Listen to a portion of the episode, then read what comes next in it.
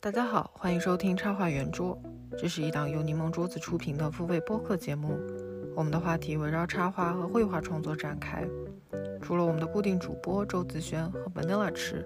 我们也会请一些插画圈子里的朋友加入我们的圆桌对谈。你现在收听到的是我们第四期节目的精选剪辑。第四期我们的对谈嘉宾是插画师玉龙李。想要收听我们三小时的完整版节目，可以在 CC Talk 上搜索“插画圆桌”，就可以找到所有往期节目。我们的完整对谈包括图片、文字以及与听众的一小时问答环节。我们每月都会在 CC Talk 上直播更新一期新节目。如果你有任何想让我们回答的问题，欢迎加入我们新一期的直播，这样就会和我们产生即刻的对谈。接下来，欢迎收听我们与玉龙里的对谈。呃，大家晚上好，欢迎收听插画圆桌。呃，我是周周子璇，一名自由职业插画师和老师。今天和我连线的是插画圆桌的另外一位主播 Vanilla。Hello，大家好，我是 Vanilla，现在在呃某一个小木屋里跟大家连线。嗯，还有在上海的本期嘉宾玉龙李，玉龙打个招呼吧。Hello，Hello，我现在在也在上海的家里，可能 中间如果有有就是有打断什么，应该就是我朋友回来了，或者就是狗扑过来了。好的，嗯，今天是插画圆桌的第四期，我们邀请到了同在上海的插画师玉龙来加入我们的本期对谈。呃，玉龙他是在二零年毕业于中国美术学院研究生的视觉设计与插画专业。在自由职业的途中，收获了像苹果啊、谷歌、Airbnb、LVMH、Gucci 这样的知名客户。他也是播客插画食堂的主播。他在上海坐车和平饭店艺术中心做过驻地艺术家，还参加过 TED Talk，获得过国内外各个插画比赛的奖项。我们今天想和玉龙聊一下插画师这个创意岗位进入商业和市场这个领域之后可能会面对的一些境遇，这是我们过去几期的插画圆桌都还没有涉及到的一个话题。那么在今天节目的一开始，我们想补充一个免责声明。啊，虽然这期我们的标题写的有一些成功学，但是我们只是把这个作为一种调侃，我们并没有呃想要把自己作为所谓的行业权威，只是从自己比较有限的经验出发来分享一些个人看法和观察。嗯，我们各自在插画行业内的从业时间也并没有很长，只是说很喜欢去讨论和表达我们对插画的一些看法，所以这个节目也不是一档课程，希望大家不要把我们的观点太过当真，就只是作为一个参考，引发一些思考就可以了。对，然后我们其实，在聊关于职业跟商业的话题之前，我们想先聊聊玉龙的教育背景和学生经历是怎样的。就是我们发现你很大的一个特殊性，是你长期生活在国内，接受的也是国内这边的一个美术教育，但是在插画的工作中，你和美国的经纪公司有着长期合作，而且你的大量客户是来自于全球各地的，这在生活或者求学在国外的中国插画师中会，嗯，更常见，但是许多本土的背景的中国插画师可能比较难做到这一点。我觉得你能做到这一步，和你长期的努力和每一步的精心设计是分不开的。哦，就是你也非常注重参与国际上的插画比赛，然后也很频繁的活跃在各个国际的插呃网络平台中，比如说像 Behance、Instagram，你也搭建了自己的个人网站。就是我们这边想问一下，你在学生时期有着怎样的经历，让你逐步累积到了现在的高度呢？本科对，就是呃，我觉得大家应该，如果是美术生的话，应该都会经历美术高考这一段吧。就是这一段其实，嗯，和我觉得可能和国外的，就是申请呃艺术类大学的这个模式会不太一样。然后甚至可能就是这一段的教育，会影响到就是之后你对于艺术创作的一种思维方式吧。呃，我在那个读书的时候，其实阴差阳错的没有去读到插画专业，是去读了动画专业的。那个，嗯，其实呃，算是就是巧合吧，因为如果要去读插画的话，其实我应该是在杭州校区的，但是动画专业是有在上海开设校区，所以大学四年我都是在上海完成的这个学业，之后包括我的研究生也是在上海校区继续读下去的。呃，因为在上海的话，就是我接触到国，就是接触到一些展览，或者说接触到市场的这个机会会更多，所以我从大二开始就陆陆续续的在广告公司和一些媒体公司实习了。就我觉得这一段经历其实算是有帮助我去认识到，就是自己所学的专业和市场的一些差异性。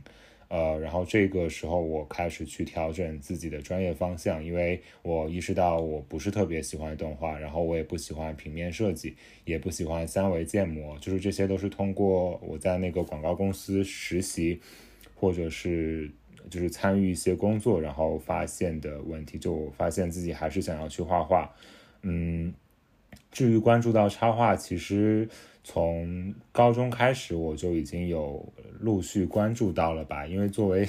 就是一个八线城市的小镇青年，就我那个时候还蛮喜欢买彗星，然后漫游，还有那个呃郭敬明的那一系列杂志的。就他们当时应该有使用了一些现在大家都非常耳熟能详的插画类作者的，比如说像是阿耿啊、基地啊，还有那个阮阮君婷。对，然后 我当时想要考插画，中国美院插画也有一大部分原因是出于追星的目的，就是就是那个时候已经知道阮君婷在美院教书了，对，呃，但对具体的这个内容我其实没有特别的了解，就是信息差其实是蛮严重的，就是我根本不知道插画是要干什么，可能也是到。就是大三、大四的时候积累了一些作品，然后有一些就是简单的工作过来之后，才开始慢慢熟悉这个领域是怎么细分的吧。对，然后可能那个时候，呃，通过微博或者通过社交媒体，就是有了比较初步的了解。对，就是比如说关注到像 Lisk 冯啊或者陈俊啊这些，他们在我大学的时候就已经啊非常有声望了。对，嗯。哦，同时因为我们。其实没有怎么去聊你的研究生那个阶段，因为研究生你说你本科那个阶段是在读动画的嘛，然后你有一个呃比较曲折的从动画转向插画的这么一个过程。可是你到了研究生之后，你读的是呃对口的插画专业嘛？那你觉得你在你是在同一个本科的，你是在本科的那个同校？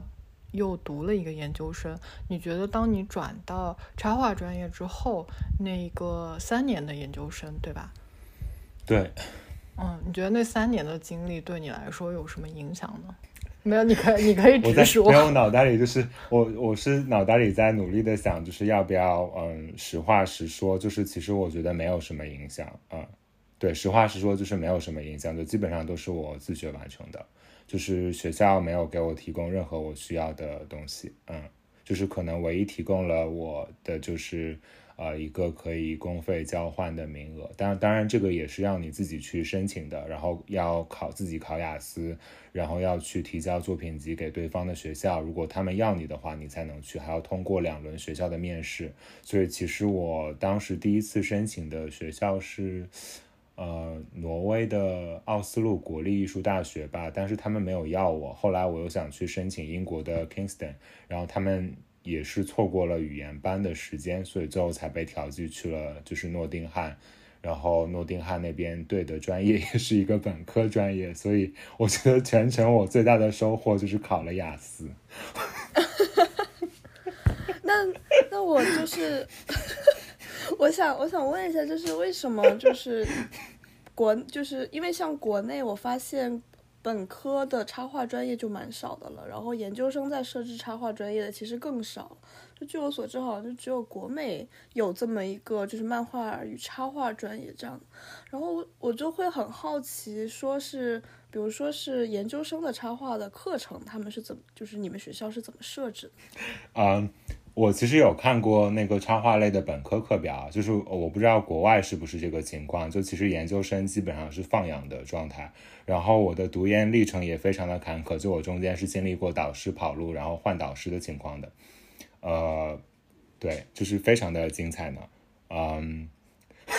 我看到有人说他在国美读书，那个我研究生是这样啊，就是我一开始的那个老师他是在呃平面系的，然后他呃。后来，因为我们学校的那个校址搬迁，就现在上海校区要集体搬去杭州的良渚，就是我们开了一个更大的新校区。然后因为这样的一个人员调度的原因，他就直接辞职了。然后去了上海的其他学校任教，然后那个时候应该给了他一个更高的 title 吧，所以就他等于丢下了手里所有的研究生和本科生，然后自己走了。所以我回来之后，就是我交换回来之后，发现我的导师不见了，然后我就被分到了院长下面，然后我这一年大概就只见了院长两次，然后还加上了一个疫情。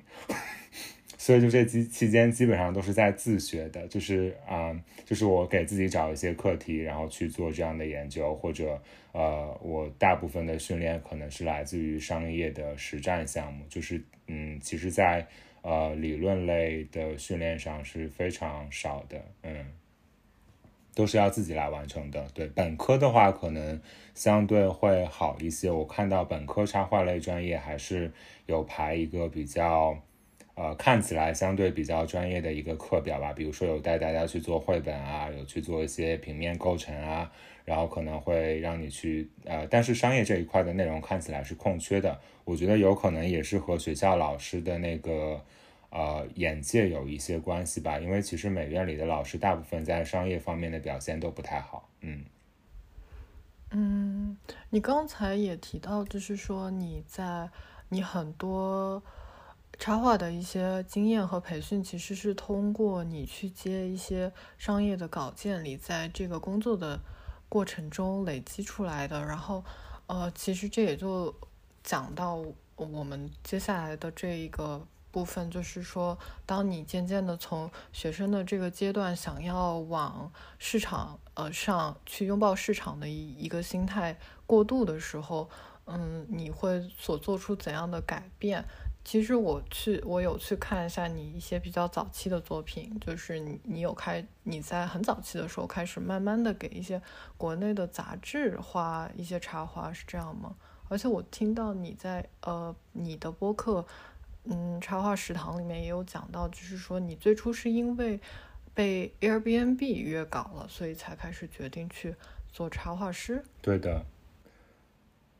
呃，其实我在大三的时候，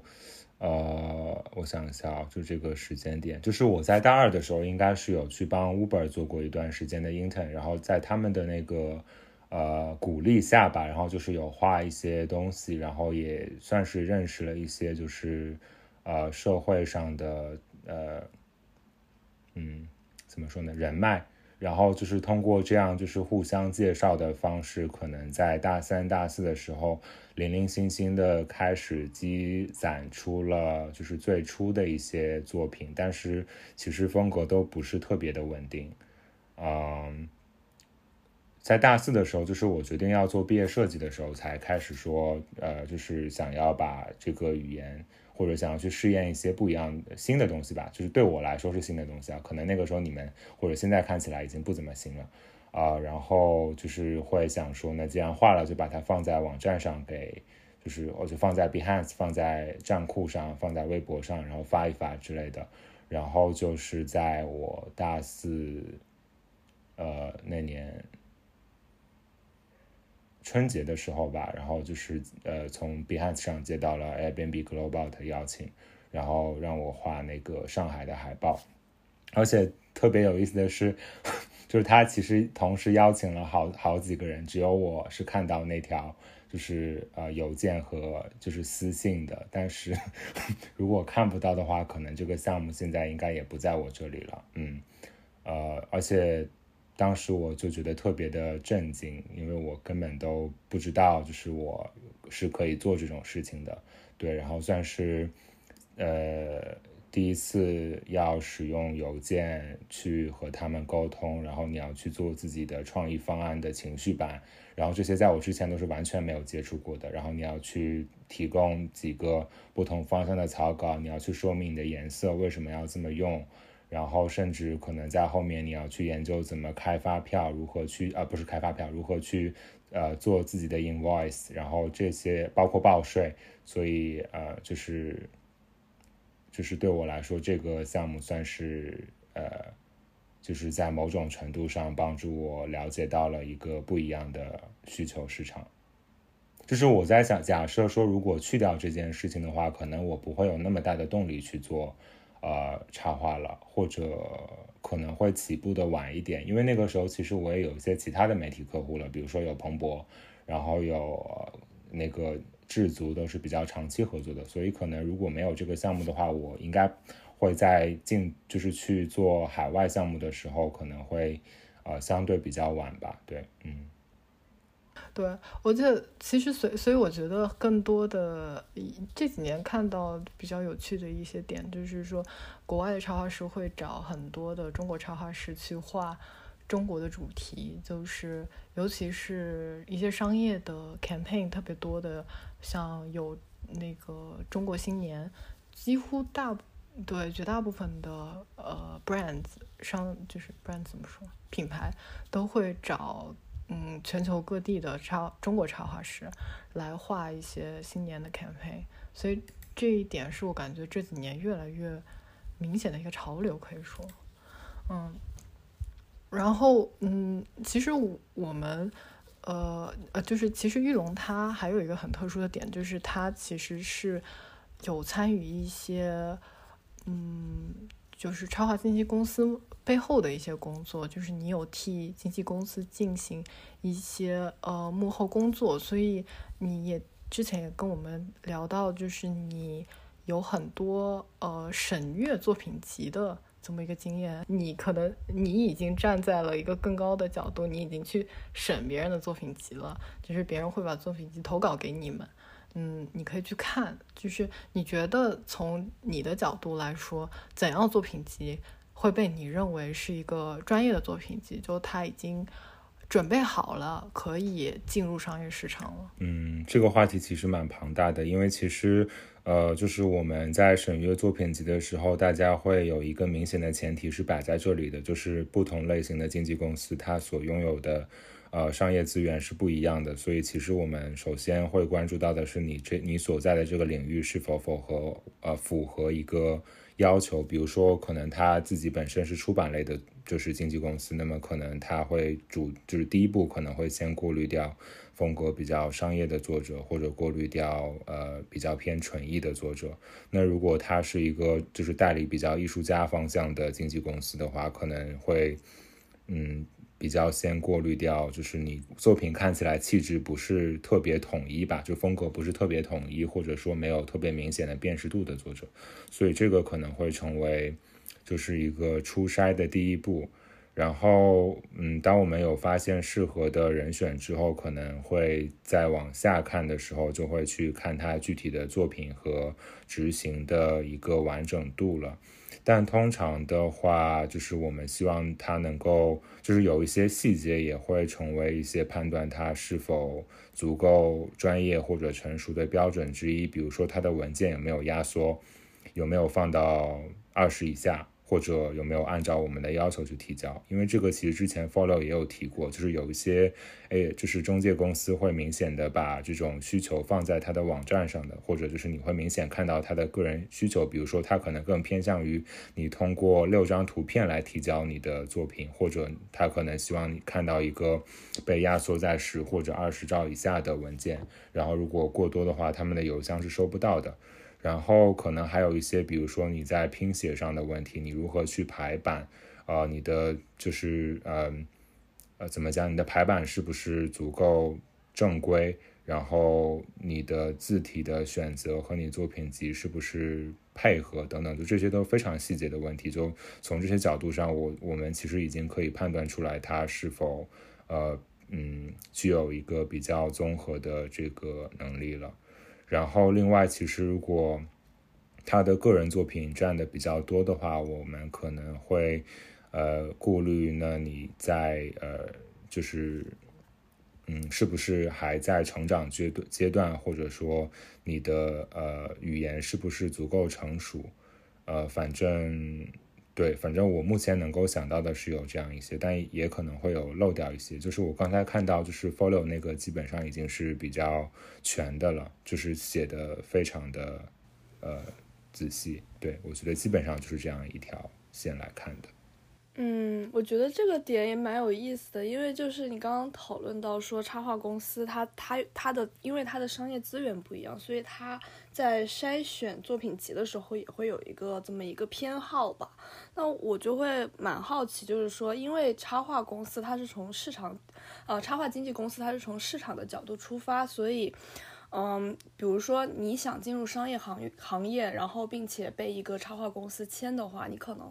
自己的作品的风格也得，呃，往某个商业的方向，就比如说我们说的这种利斯可的感觉，或者说是呃现在很流行的这种扁平风的风格趋向。那么就引到下一个我们想讨论的点，就是说商业风格有它慢慢逐渐，呃，不是说慢慢逐渐，不就是说可能在整个美术史里面它都有一个。趋同性的问题，就是你是怎么看待这个问题呢？就是你觉得，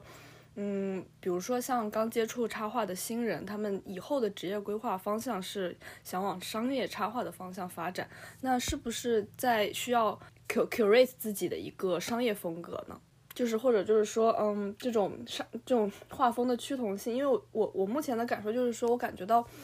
嗯在商业插画领域，可能趋同的画风太多了，但是这又可能是唯一一个，呃，也不能说唯一一个吧，就可能是一个比较快速进入商业行业的一种方式。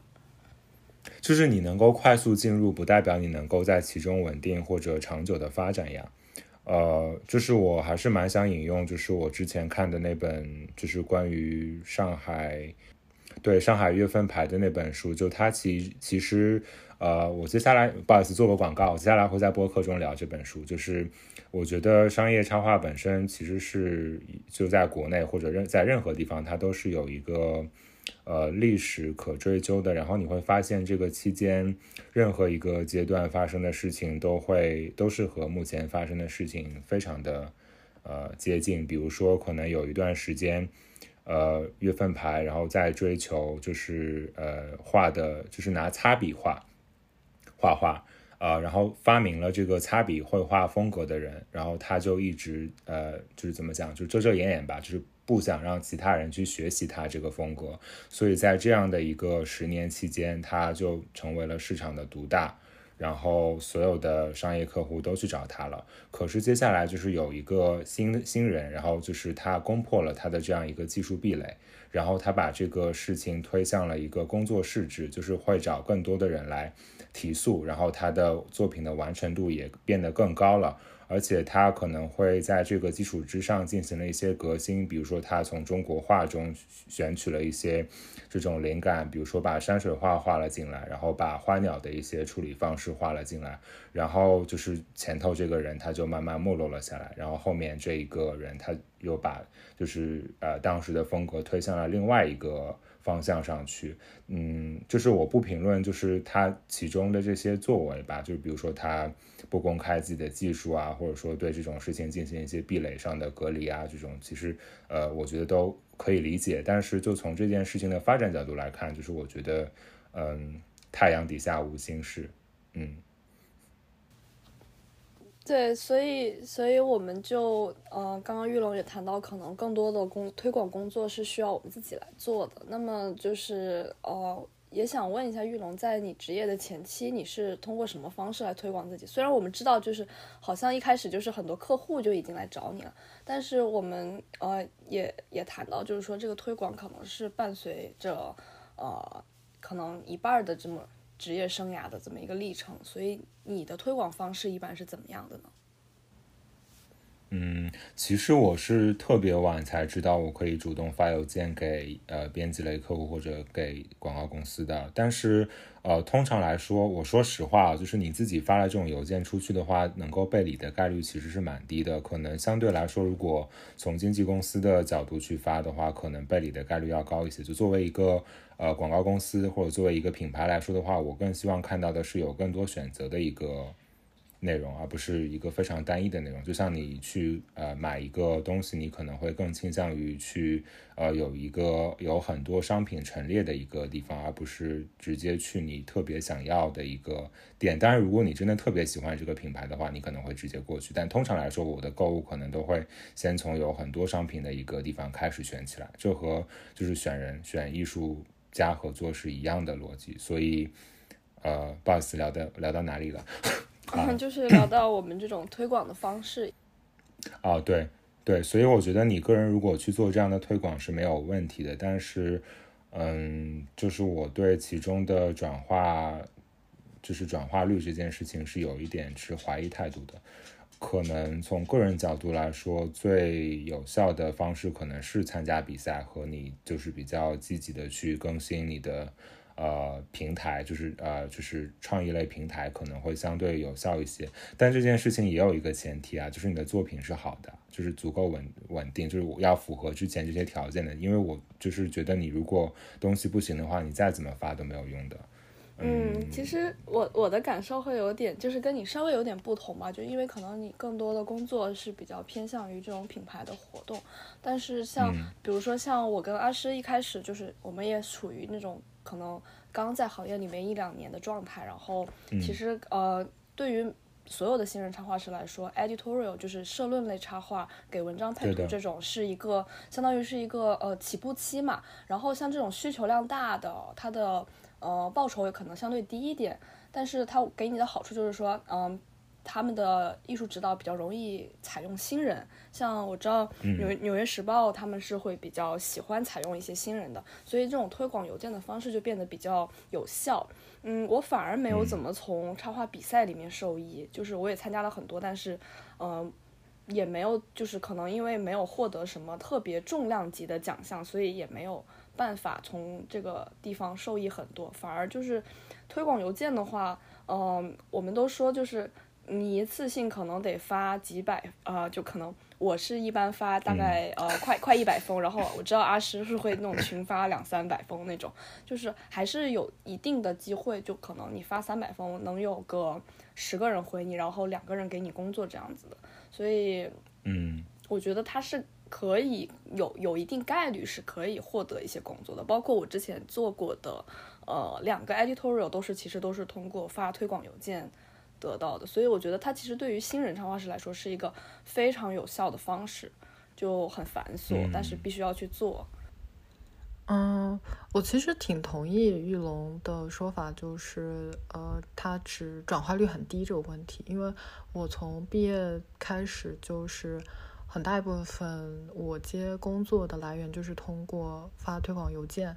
呃，确实转化率会非常低。虽然可能百分之五的客户他会回复你，就是你在发给他一个打招呼的邮件，就是说嗨，看一下我我我最近有一些新的画画出来，他可能会很善良的回你一句，哎呀，我好喜欢你的画啊，或者是说，哎呀，你的话真不错，我们会考虑你，之后可能会找你。呃，这些是比较礼貌的人，可是他们并不会立刻就有工作适合你，也许会等了大半年之后，再会，呃，就是他会呃 keep you in mind，他会记住你，他可能会呃有一个专门收集艺术家的一个库或者笔记，他会把你放进那个库里面，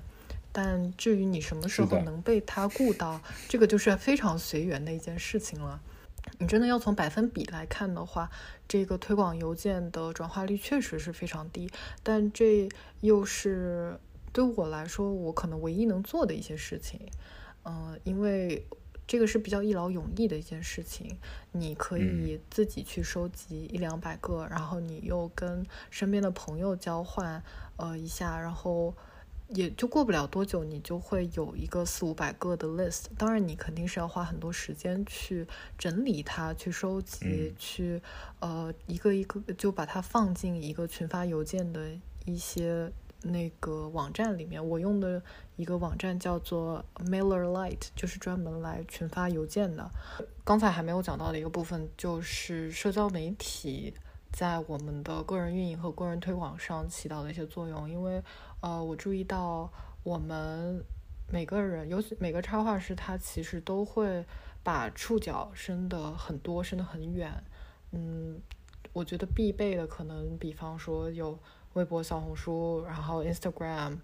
嗯，Behance。哦，我倒是不太用 Behance，我不知道为什么，就是我在那边发的东西，感觉没有任何声响。后来我就慢慢的有一点放弃，可能之后还是。其实有有应该还是有必要的，但是嗯，意思就是大家每一个人都会开非常非常多的社交平台，有些人可能多打十几个，我不知道他们是怎么做到同时维持这么多。我也不知道，可能还会有开 Twitter 啊、开 Facebook 啊这种的，反正可能对啊。对，我就觉得很厉害，就是一长串。我我我不知道他们是不是真的有花那个时间进去，因为我觉得社交媒体实在是太花时间了。可是好像它又是一个每个人都躲不过的一一环。嗯，像你，我也会我也会看到你是很勤奋的在运营社交媒体，每每次都会各个各个平台一起更新。嗯，我可能比较偷懒一点，我我我有我有一点想到就更一下那样状态，但我感觉这样其实是不太不太好的，我不是很鼓励。就是大家这个样子，嗯，打一棒，就是放松一下这样的状态。你觉得你在你的工作中，社交媒体它究竟扮演的角色和重要性有多少呢？就是你会花多少时间在上面？你是怎么考虑的呢？我我觉得就是，无论你做什么类型的工作，无论你是做插画也好，或者你做，呃。会计也好，或者你去做律师也好，就是你的业务能力、你的作品水平，可能是就是在这些因素中占比最高的一部分。然后其他可能都是会成为一个相互配合的内容。当然，可能你也有很多其他方式去弯道超车，比如说你可能投入了很多的时间来运营你的个人人设，把你做成了一个呃嗯怎么讲呢？我 influencer，所以嗯。可能也会通过这样的一个身份去带动你的职业发展，我觉得这些都是呃没有呃任何问题的，就完全是看你自己想要去怎么呃运作你自己的这个职业生涯。当然，就是你在每个地方投入的时间比，肯定会一定程度的反映出反映在你所接到的工作质量和你所要做的事情上面。这一点上，我觉得肯定是避不开的。比如说，你可能真的微博上有四有百万级的粉丝，可能呃投放的呃广告会相对比较多，或者你可能因此获得了一个相对比较好的溢价空间。但就是相对应的，可能我会觉得在作品创作上的这种可推敲度或者完成度会相对来说的没有那么。呃，理想，嗯，当然，如果你投入了很多时间在作品上，然后放掉了社交媒体的话，我也有认识一些就是在广告公司或者在专业领域非常呃被认可的作者，但可能我说出来你们都不一定知道他是谁的这些人，所以这个完全是呃根据你自己的呃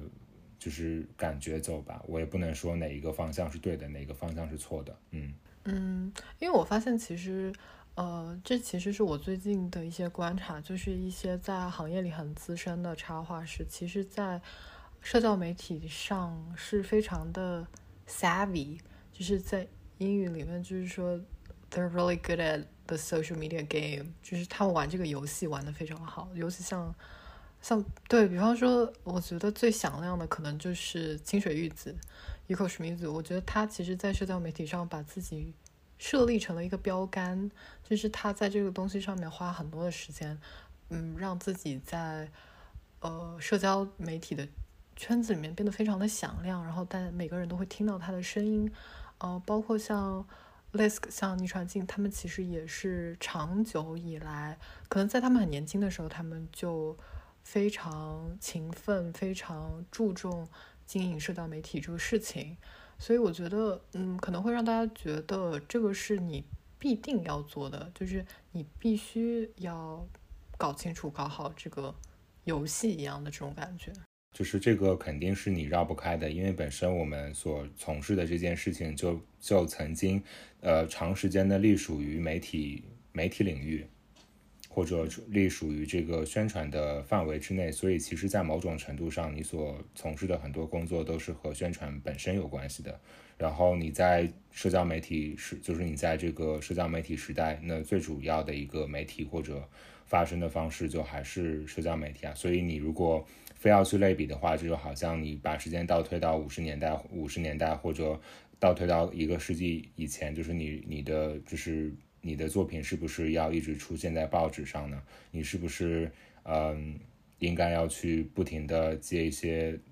案例，或者你是不是应该在报纸上去打你？的广告呢，就一样的问题啊。那我们第四个部分就是讲到客户关系这一点，其实还挺敏感的，因为我觉得我们我们背后有时候相互之间会遇到一些很糟糟心的跟客户相相处的事情，相互之间就是会 讲讲坏话呀，然后稍微抱怨一下，就觉得可能遇到一些呃很。很复杂的一种人际关系，然后你既不能直接的去跟客户产生冲突，但是你又觉得他做的事情可能有些不专业，而同时你也想要，其实怎样维护客户关系是一个很讲究技巧的东西，也是我发现我是通过几年的一个工作经历慢慢锻炼出来的一个技技巧，就是。一个是你，我们插画师是处在一个乙方的角色，你很多时候需要呃自我保护意识，你才能够在工作的过程中不被甲方所剥削掉。一个也是你需要去一定程度的上呃来 impress 到客户，就是你希望让客户呃觉得你是一个很专业的人，希望可以得到回头客。嗯，希望大家在工作的过程中非常愉快的、长久的维持这个关系。所以我觉得它里头之间的一个技巧和嗯 skills 还是挺多的。就是嗯，小池你怎么觉得呢？嗯。我觉得这个是，也是一个蛮复杂的问题吧。就是，嗯，像一些入行比较久的人，他们就会说自己会有一个稳定的客户群。但是，嗯，比如说像我这种刚入行的话，很多客户就是，其实，嗯，我觉得有时候也不是我个人的原因吧。但是就是可能这个客户就会有这么一次偶然的机会跟你合作之后，后面他是可能也有可能是没有合适的项目啊，也有可能是别的一些原因啊，他就，嗯。不会持续的重复找你，可能社论类的会，但是像广告类的，我遇到的蛮少的。所以我觉得就是目前我们关注的点，应该是在每一次的合作过程中，怎么体现自己的一个专业性，以及就是跟客户沟通的这么一个态度，以及你工作的这个流程，包括你怎么呈现你的创意方案。我觉得还是有一些可以嗯谈的点的，就是这些点是。必要性的就包括说是，呃，我们做项目的话，嗯，为了保证双方利益的话，可能一定要需要一个合同，然后还要谈到一些版权问题，就是他是买断你的版权还是不买断，这跟报价有蛮大的联系的。另外一个就是说你合作的流程，我觉得这个其实是最重要的一件事情。嗯，像一些比较大的广告项目的话，它都会要求你前期提供一个情绪板以及一个你的这种创意的方案。你是需要最少从三个方向来呈现你的创意，而且这三个必须是可能完全不太一样的解释。而且你，呃，我的我的个人经验就是，我每次都会写大量的文字去解释自己的这种方案里面的想法。嗯，我觉得一个点是你让客户知道自己的专业性，就是以及你对这个项目的付出程度。另外一个就是对于你们后期的执行也有蛮大的帮助的。就是也想请玉龙来分享一些这相关的经验。